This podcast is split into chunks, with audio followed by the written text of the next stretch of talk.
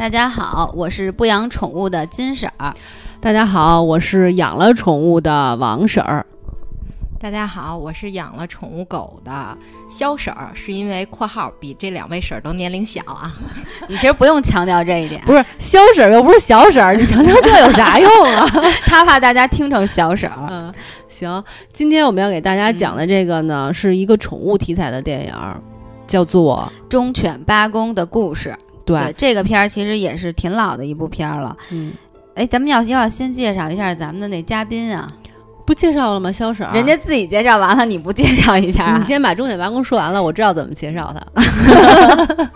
行，那这个片子呢，其实我觉得好多爱狗人士肯定都看过，因为它就是讲关于一条狗的故事嘛。对，呃，主要就是讲有这么一个教授，然后他收养了一只小秋田犬，然后教授每天上班的时候他会坐火车，坐火车上班下班，然后这个狗就每天早上起来会送这个教授早上起来，然后晚上会定时间去车站火车站去接这个教授。嗯，但是后来教授呢，因为心脏病就死了，然后但是这个狗呢，还是每天按时按点的就在那个车站去等。就等这个主人，但是后来就是发现主人就再也不回来，但他依然等在那儿，然后最后他就也是死在那个车站，因为每天都会那个点儿去等他，然后等只要主人不回来不出现，就一直等在那儿。光随便说说剧情，我都快哽咽了。我当时看的时候就已经泪奔到不行，因为我本来就爱哭，我就是属于看电影就哭的那种人，然后看的时候都到最后就 就这种感觉了，你知道，因为他们就是。我印象中就是那个电影里边，然后因为那个主人死了之后，那个狗就去车站，然后每天接它，旁边还有那种卖香肠的那种阿姨什么的，他们就喂那个狗，然后就说那个谁已经不在了，你回去吧。然后那个狗就不走，就是在那儿等着它，然后下雨啊什么的都不管，就是在车站等着它的主人。我都没法接你这话了，因为我就觉得眼含热泪了，看已经看出来了。不是，我们之所以就是选这个话题，这部电影其实我没看过，王婶没看过，所以我们请了一个外援。外援不但看过这部电影，你看过吗？看过。对，外援不不光是看过，而且养狗。对，对我先给大家科普一下。科普。秋田犬。我们是讲感情的角度。对，我先转换一下这情绪，有点太伤感了。对对。嗯，秋田犬是日本的国犬。嗯。然后是烈性犬。嗯。然后也分美系秋田。行了，到此为止。但是我不知道电影里它是不是美系，还是那日本的，还是哪儿的，这就不清楚了。但是就说明咱俩今天没请错人，至少有一个专业人士能够就是说跟咱们一起来讲这个有关狗和人的，就是动物和人类的故事。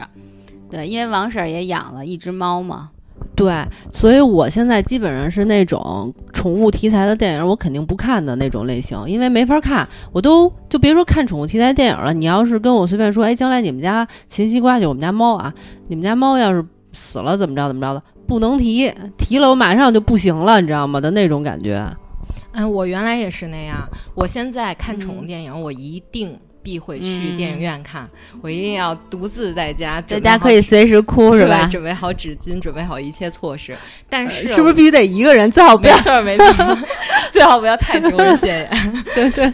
还有一个问题就是，我可能唯一跟你有差别的是，我的狗可能年龄大了，我现在开始考虑这个问题。嗯，我必须要面对这个问题。但具体你即便做好任何准备，就心理上的准备，你也现在只是想象，最终能不能面对这件事儿，还是要最后。经历了再说，对，哎，那这样，因为我是不养宠物嘛，因为我觉得我自己都养不好自己，所以就别给 别给宠物添麻烦了。那这样的话，就是咱们先，我就我作为一个不养宠物的人，采访一下你们养宠物的啊，比如说你们为什么决定开始养这个宠物？嗯，那我先说呗，那你先说，那王婶先说，因为是这样啊，我们算了个命，我命里。我我命里缺木，你这也太迷信了。那给大家传递这种消息好像不太好吧？嗯，那听不听？赶紧的。命里命里缺木，然后缺木的人呢，就我是多金缺木，所以我就必须得养一只猫，这样就平衡一点。所以我都养了。但其实我一直都特别想养宠物，这是真的。但是小时候因为我妈是大夫嘛，我妈不让我养，就一直没有得偿所愿。现在终于自己独立了以后，脱离了那个对 老娘的手掌。对，所以我现在有能力了，我就就想养一只，嗯，差不多是这样。那肖婶儿呢？为什么养那个豆豆？啊，我是更机缘巧合了，我不像王老师做足了准备了，是自己决定的。嗯我是是别人弃养的狗，然后我跟它很有缘分，碰到了遇到了，我就把它收养了。嗯，OK，所以这个是你们其实每个人就是为什么就是说养养宠物的一个点哈。嗯那就是比如说你想你养了秦西瓜以后，你觉得秦西瓜带给你就是快乐和麻烦，因为肯定随之而来就会有麻烦嘛。那快乐和麻烦哪个更多？是这样啊，我天天都要把金西瓜给扔了，因为因为我其实洁癖挺重的嘛。我刚才说我妈是大夫，所以我洁癖特别重。呃，因为有了一个秦西瓜，我们家就多买了两台吸尘器，嗯，每天早晨就得吸一遍，因为我受不了猫毛，满屋都是猫毛。然后呢，就好多人那个铲猫砂、铲屎，可能比如两三天铲一次，我必须每天铲一到两次，因为我怕屋里有那个猫屎味儿。所以它无形中给我增加了很多很多工作量，特别累。你你是不是也这样？嗯，我你看网上流传一帖子，你们看过吗？就是嗯狗肉的各种做法，吃哪块来？我每天好像嗯都想红烧它，就一开始养可是你们家它的时候，那个豆豆太小了，烧 烧也不够几个人吃的。就是因为岁数，就是因为它年龄大嘛，然后我不是从小养的，所以它有 N 种坏习惯。嗯但是我现在养到现在，我发现这狗你经过训练，然后你需要告诉他什么时候错的啊，不嗯光需要告诉他什么时候错的，你还需要告诉他什么时候对的。嗯然后狗经过训练是很快容易改变的，嗯，所以这一点我现在我还是挺欣慰的。我觉得豆豆现在还是挺好的生活习惯各方面，而且我觉得属于出门上得厅堂的那种，特别有素质的一只狗。那我特别想问，就是说，比如说你这样，就是说那个你养秦西瓜也好，你养豆豆也好啊，就是他们出去，就当然你可能在秦西瓜出门少啊，比如说会不会有麻麻烦？比如说像你说猫毛、狗毛这种哈，其实比如有人过敏，那我肯定就不会去你们家了，嗯这是第一。嗯其次，比如说跟邻居有没有人怕的，然后就或者对你们有影响，跟邻居打个架什么的，因为这种事儿。猫是不会有这种问题，因为猫首先不爱叫，然后猫很干净，然后其次就属于猫也不用遛，嗯所以如果别人不上你们家来的话，是不会知道你有猫的。首先，所以就没有这种问题。然后已经到我们家来了，还敢挑我们家猫刺儿的人，就开门儿，对，就 滚！谁谁从外面把门关上。对啊，还敢挑刺儿，想什么呢？所以没有这些困扰，但狗可能不一样。对，然后我曾经一度遛狗的时候都需要带着生化武器的，嗯。是因为经常会遇到那种，就比如养狗不文明的呀，不拴绳的呀，嗯。不捡狗屎的呀什么的，然后对狗没训练、没控制，横冲直撞、冲过来乱咬的那种，那个确实挺让人崩溃的，所以说就是其实养狗比养猫要麻烦很多，是吧？最主要是它需要社会化，你需要跟外界接触。其实猫养好了，嗯。你可以就在家里对对养对我觉得咱们要不要说一下电影儿啊？对，找回来是 电影儿。电影儿，我刚才已经把故事讲完了，但是其实它电影儿，我觉得。这你说它只是一部电影，其实你要整个延伸出来，就是一个宠物，就是因为这个狗，我不知道，因为它里边讲的就是狗嘛，可能狗对主人的这种忠诚度，因为它养了这个教授养了它那么多年嘛，然后包括教授搬家呀什么的，嗯然后这个狗在这个过程当中也都是跟着它一起搬家。你想嗯每天送它，就已经好多好多年，每天都到车站送他和接他那种，就那种嗯。习惯性的一个动作。对，然后所以说到最后，然后但是这个教授其实去世的时候是特别突然的，嗯对，然后所以呢，那个狗可能也不，我觉得它也是应该不能太适应啊。嗯就狗对人的依赖哈，应该是比猫更要强的一样，我感觉其实呢哎，对，你看你就知道。啊。对，所以我这不养宠物的嘛。都是一样的，就是你你每天回家，比如像我每天回家的话，我们家秦西瓜就会去门口接我，然后呢，他看见你第一件事就是卧倒，然后他向你撒娇，然后让你挠挠他什么的，每天就是卧倒，就是你你能感受到，就是你回来他特别的开心，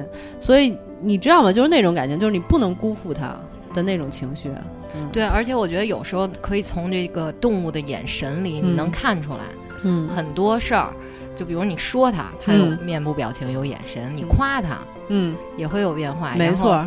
它你一回家，就像你刚才说，一回嗯。家一进门，你就看他从眼神里都发出那种特别高兴的表情，对对对对对。眼睛放光那种。对对，那你要这么说，我我有一个就是那个印象，刚才就刚刚抱完秦西瓜的时候，我说他们家秦西瓜长得丑，立马就从我身上对，踹了我一脚就走了。对对对对对，秦西瓜也听好话。对对对，哎，但是拍电影，我在想，其实人拍电影好控制，但是狗，其实你去拍一个狗的这种电影，其实相对来说会肯定要比拍人很很难很多。对，就是狗，我不知道它要怎么控制它，然后比如说跟着镜头走，然后要让它 怎么去做一些，比如说镜头里需要它做的动作指令。对，所以你看拍宠物电影的这种，其实它对宠物的那个要求会更高，基本上都是挑过经过训练的猫或者狗，即便还有鸟，嗯，这些它都能听懂简单的语令，甚至于拿食物啊什么的，它会有对会有训练的。对，而且而且动物戏不好拍，动物戏且得拍呢，然后就是镜头且且拍且拍，一拍很多，然后再慢慢的剪。所以，反正像忠犬八公或相关的电影，反正我都都不会看的，因为我特别了解那种，就是你要是让你的宠物失望了的那种心情，就你根本看不了它失望，你知道吗？你都别说什么虐狗啊，什么，其实我觉得我跟那个肖婶差不多，就属于别说虐猫虐狗，对我来说都是一样的，都不行，都不能容忍，这些都不用说了。然后只是看到它，比如它的主人离开它了什么的，就哪怕是去世，你都知道，就是它生命中最重要的东西没有了。对对对。根本就不行，所以我就不会看这种电影。我看那时候也是，我看这电影的时候就。哭就别说了，不跟你说了嘛？就已经那样了，哭的。尤其是他最后那个镜头，然后就是他去那个车站去，一直等着他主人。而且这个狗是他，就是之前是个小狗，但这是真事儿的，你知道吗？呃，是啊，对，我知道这个是对，这个是好像他们也是改编，但是有就有改编，但是是一个真实故事存在的。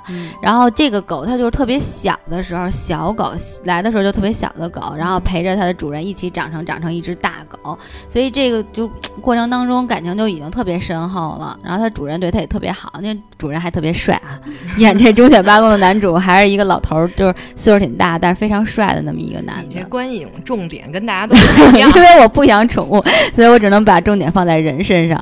哎，笑你哭了吗，小沈？哎我我我现在都不不能回忆你们在说的时候，我觉得我都基本不插话，就老在想那电影情节。呃，我我因为完全没看，所以就还行。但是我觉得你你是不是也自己偷摸在家看的那种啊？对，这个片子是在家看的。对，然后当时也哭的就，所以我现在就比较避免看这种宠物题材的。哎，不过我之前还看过一个那个一条狗的使命，那个编剧的题材还。就是还挺新颖的，那个不用哭是吧？对，但是我也哭了，但是其实结局还挺完美的。嗯，然后我觉得那个下期咱们有机会 再聊一下。还以为上我们节目很贵的，对呀，所以我得蹭嘉宾嘛。可以跟大家说一下，以后那个要有什么明星啊，想上我们节目都可以预约，我们也有自己的那个联系方式。好好说，别开玩笑，咱们就是好好说忠犬八公的这个故事。对。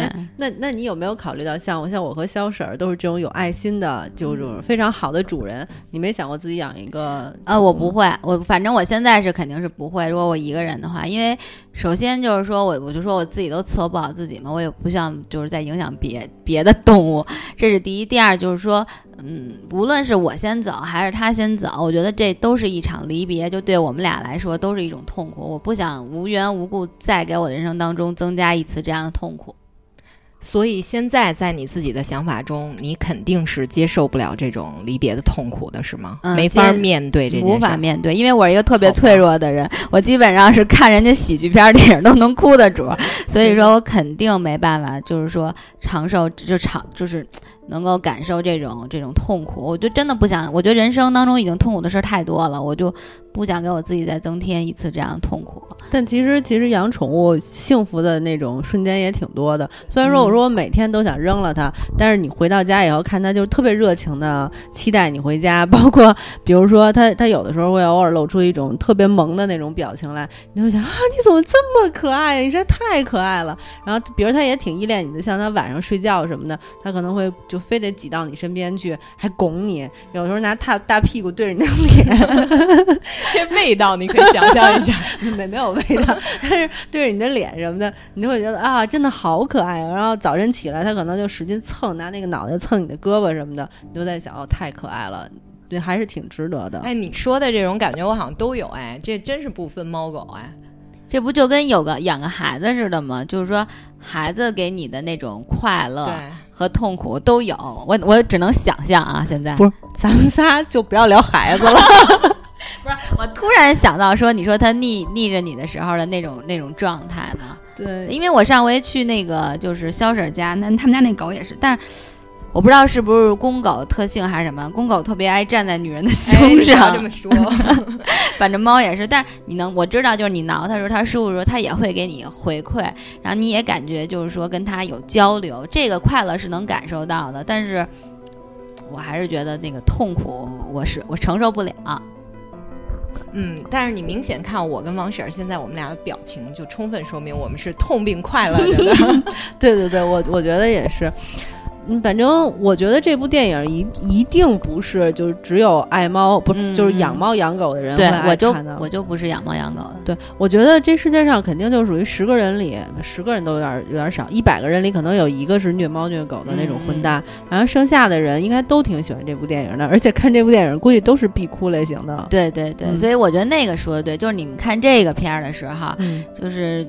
肯定会泪奔的，所以最好是一个人。我就是一个人在家，然后准备着餐巾纸。其实我有时候不太爱去电影院看，就是不好意思哭。对，比如说释释放不开。对对对。比如说，就那天看那个嗯心理罪的时候，我也哭了。我知道你又想问我，你哭的点在哪？我全程都爆笑好吗？就是那个。那个那个廖凡，然后哭的时候 和李易峰就说他小时候的事儿，包括李易峰哭的时候，然后就说你倒是画呀，那会儿我也哭了，所以你知道我是一个情感极其脆弱的女人。我终于能理解了，金婶养不了宠物，不是她那个自理能力有问题，是她精神有问题，心理有问题，主要是心理有问题。对对对，不，我我刚才忽然想，其实《忠犬八公》这部电影特别适合就是男女朋友谈恋爱的时候一起看，就是俩人说，哎。周末上我家看部电影吧，好吧，看《忠犬八公》吧。然后那女的就 啊哭的不行，然后那男的就把她顺势搂在怀里说：“哎呀，小宝贝儿，你看你怎么？” 顺便也能看到卸妆后的模样。对，还有一点就俩人一看，哎，那咱们俩其实也可以养一个狗啊，就感情就增进了嘛，有一个自己共同的小宝贝儿。哎，不过说实话，我还挺反对这种的。我特别不不期望那种学生族啊，或者刚谈恋爱的这种人。对对，你刚才已经受到专业人士的批评了。对，因为你知道吗？就是我们之前我带猫去洗洗澡的那个宠物店里边，他们就出售那个小猫小狗，是小猫小狗我忘了，反正就是有那种学生，哦哦，不是，是一只大金毛的还是小金毛，几个月的那种，看了特可爱，就非得要养。然后但是他们是学生党，你知道吧？又。明明就是合租房，就不太就是适合养这么大型犬，然后再加上这个狗，比如吃的又多，它们能力又有限，最后就养不了了。说是真的，确实是挺贵的这种大狗，然后就养不了了，就把那个狗放在那儿。那狗已经换过两次主人了，你你觉得就是就咱们刚才聊了那么多，它换过两次主人，对它的心理伤害得多大呀？嗯，对，所所以，我就是真的挺反对，就是养养宠物之前，你什么都不考虑，也得考虑一下自己经济实力，真的。嗯，好吧，那我就更正一下我刚才说的观点，你们是错误的。就是你们看着再好，也不要随意养狗。就是说，不是随意养猫或者养狗、养宠物，必须得是经过深思熟虑以后，决定对它负责任，然后再去这么说。但是，但是能这样做的人特别少。没错，嗯，都是一时兴起啊，好可爱啊，非得抱回家。但是你真的会就是照顾它一辈子吗？就就不太一定了。有很多人，比如说就。刚开始养的时候没想过说养宠物这么麻烦，等到发现它很麻烦了，以后就不想养它了。这种人特别多，嗯，所以我曾经说过一句话，我说我觉得那个就特深的感触，我觉得名人名言来了，大家注意啊，嗯，我觉得就是我需要它，嗯，不对，它需要我胜过我需要它，嗯，就是我感觉我从养了狗以后，我的耐心、责任心。真的提高了很多很多，所以其实它对于你来说也是对你的一个修行或者是一个一个这个改锻炼性格对一个面对，我觉得对我也是一个锻炼。嗯，所以说其实养宠物就是说两方面对吧？那从你们俩的观点来说，就是一方面就是说对宠物，还有一方面其实对自己，嗯，就像你说的幸福还是应该大于痛苦是吧？那肯定是啊，这是一定的。对对对，肯定是这样的。而且，就是从我们佛教的角度来讲的话，我有时候就在想，如果你你随随便便养一个宠物，然后你就把它抛弃了，你你可能就比如说造成它的死亡，或者造成它的痛苦，造成它的怨恨，其实这是对自己非常不好的一件事情。虽然说你养宠物本身可能也不是说对你特别好。嗯但是如果你至少能从一而终，一直养着它的话，至少你的那种业障不会积得那么深。但是。任何一个生命对于我们的信仰来说都是一样的，无论你是人还是宠物，你导致它死亡，对你来说是一件特别不好的事情。所以我觉得从任何一个角度来讲的话，养宠物都不能那么盲目。对你这个观点，我只能作为一个门外汉来说，谢谢受教了。对对对对对，哎，其实就是养，就就是不是养，就是那个宠物的这种电影儿和这个嗯，就是漫，就叫什么不叫，就是动画片儿嗯都挺多的。对，其实我觉得这个，一我觉得一方面就是我之前看过一个，他们就说，其实也呼吁，就是说小时候小孩儿就特别让愿意让小孩儿接触宠物，也是培养他们的这种嗯爱心。对，所以我觉得其实 你们这么说完，我其实也有点动心了，但是还是不养。对，你可以先前期多了解。我也发现了，现在不光影视作品，然后咱们电视，什么有那种专题频道讲宠物的，包括那个家庭养养宠的遇到的问题呀、训练呀什么的，做了很多节目。我觉得这宠物行业现在很火热。嗯嗯，是确实挺火热的。那个肖婶前两天刚带他们家的狗去摄影啊，对对对，这是一个多么多么无厘头的消费啊！无厘头的因为是无厘头啊！我觉得在我们那个满身白发之前，哎，那要在我看来，你们给猫过生日，然后那给猫穿衣服、吃蛋糕，我也觉得也挺无厘头的。这给狗照相也差不我没有多给给猫吃蛋糕啊，就是他给猫买的蛋糕，实际上是人吃。他对他是借猫的名义买了一个蛋糕自己吃。庆祝一下。然后衣服的话，我也不给它穿，就是他们有好多人给猫带小铃铛，我也不给它带。那天你给他穿的，他是过生日照相那套衣服，就一，下儿，你知道吗？连十分钟都不到。然后就给就一下就花了一笔钱买了一件衣裳。你这个消费也很不理智啊！不，但是之后我再也不会干这种事儿了，因为因为他不喜欢。有时候你知道，就是养养宠物，它会带给你特别多的麻烦，就除了吃喝，然后呢。然后他玩儿、看病嗯等等等等，这些都是花销。然后不单是花销，还会浪费你很多精力。比如说像现在这个猫粮或者狗粮什么都是假货，你要想嗯怎么给它买到真的，让它吃的健康，呃超级麻烦，你一定要想好。对，其实我觉得最主要就像你说的，其实你除了花经济，然后你还得花时间，你得去陪伴它。尤其像那个狗，你们是不是都得还得训练它各种？对你，你至少每天的遛狗，你需要嗯户外的这个时间，你必须得保证。对行了，我觉得今天咱们算是一个养宠物的科普嘛。本来是说《忠犬八公》这部电影儿，但是情绪上是一样的，对对而而且我我特别坚信啊，就是他们家豆豆，嗯就比如说肖老师不回来了，他们家豆豆也也一样会，就比如守在门上，守在门口怎么样等他之类的，因为其实它不分你是秋田还是说你是对，豆豆是什么种来着？迷你杜宾，迷你杜宾还是什么？还是金毛？他他对你的感情其实都是一样的。对，没错。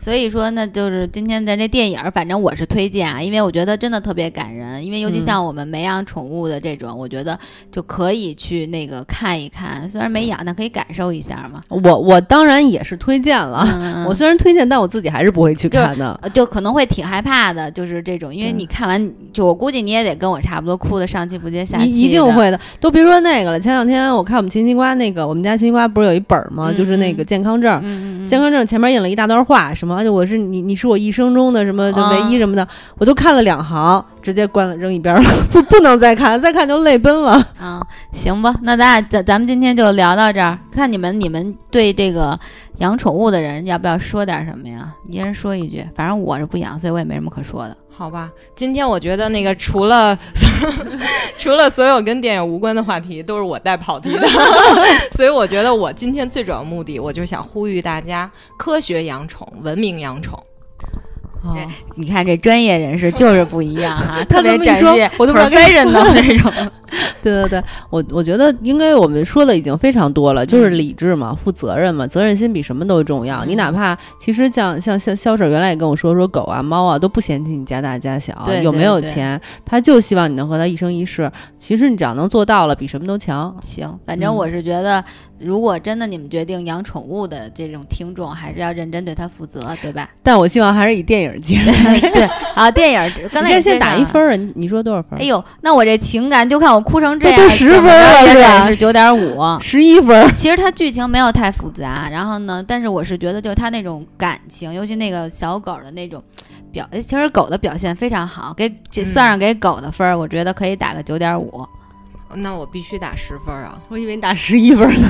必须打十分。我觉得这个人跟狗的感情，通过这部电影，嗯，我觉得就像你说，不管养不养宠物的人，可能看了这个电影都会很感动。全世界的人看的是必哭的电影，我觉得是，我觉得也是。嗯，好吧，那咱们就跟大家聊到这儿。好的。然后那个肖婶儿，把钱给我们结了，十一十一万，打十分啊，十万。